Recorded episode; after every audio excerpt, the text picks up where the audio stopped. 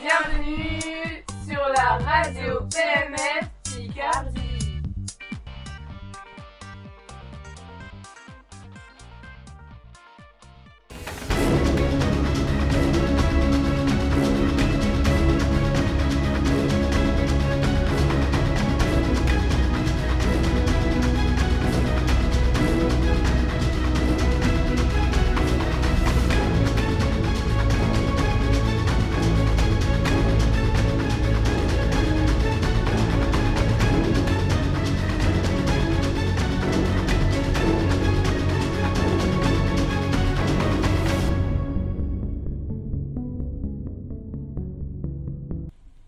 Bonjour chers auditeurs, aujourd'hui nous allons vous parler du fonctionnement des médias autour de l'agence France Presse qui est une agence de presse mondiale et généraliste d'origine française chargée de collecter, vérifier, recouper et diffuser l'information sous une forme neutre, fiable et utilisable directement par tout type de médias.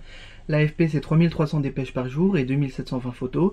40% du chiffre d'affaires euh, provient des photos et vidéos et 48% des dépêches.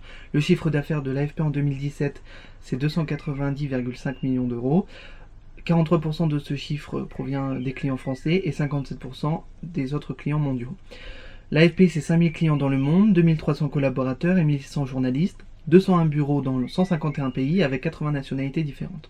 Nous avons contacté deux médias, dont la rédaction du Trésor de TF1 et un journal en ligne BriefMe, afin de comparer leurs liens avec l'agence France Presse.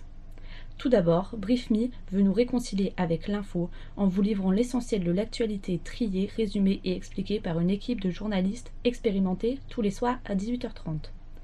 BriefMe inaugure une nouvelle forme de journalisme, le slow media, qui consiste à proposer moins de contenu mais plus de sens sous une forme épurée, sans publicité au milieu d'un flot ininterrompu d'informations et de pubs qui déferlent sans filtre sur vos pages Facebook, Twitter, vos applications mobiles ou vos télévisions.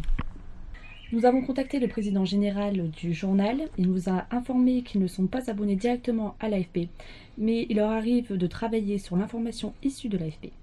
Les journalistes de BriefMe cherchent à remonter à la source afin de ne pas relayer de fausses informations. C'est donc un journal totalement indépendant de l'AFP. Euh, dans le sens où ils ne sont pas abonnés aux dépêches. Concernant le journal de 13h, Jean-Pierre Pernaud réoriente le journal vers des faits d'actualité locale et la présentation de, traditions artisanales régionales en s'appuyant massivement sur des reportages réalisés en partenariat avec la presse quotidienne régionale. Le journal de 13h se présente ainsi comme une synthèse de l'actualité abordée chaque jour dans les colonnes de la PQR, c'est-à-dire la presse quotidienne régionale, et évite ainsi de passer sous silence l'actualité préoccupant une grande partie de la population française à cette heure. Actualité qui diffère des préoccupations plus parisianistes et institutionnelles abordées chaque soir dans le journal de 20h. Nous avons eu un entretien téléphonique avec Caroline Henry, rédactrice en chef du journal de 13h.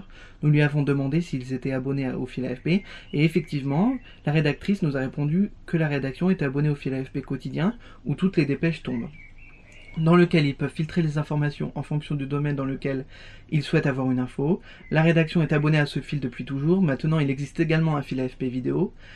Hmm, L'AFP est une valeur importante qui leur permet de vérifier les infos qu'ils ont. Par exemple, lors d'un attentat, ils attendent que l'AFP sorte l'info avant d'en parler, sauf s'ils ont un journaliste sur place. Les infos de l'AFP sont donc toujours vérifiées, donc la marge d'erreur est très faible. La rédaction du Trésor s'appuie sur ses journalistes et la presse quotidienne régionale pour construire le Trésor.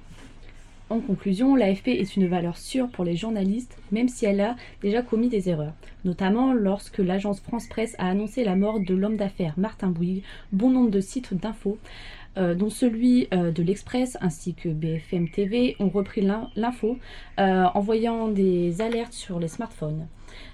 peu de temps après, le groupe TF1 a démenti l'information. Une enquête interne a abouti à la démission de deux salariés de l'AFP.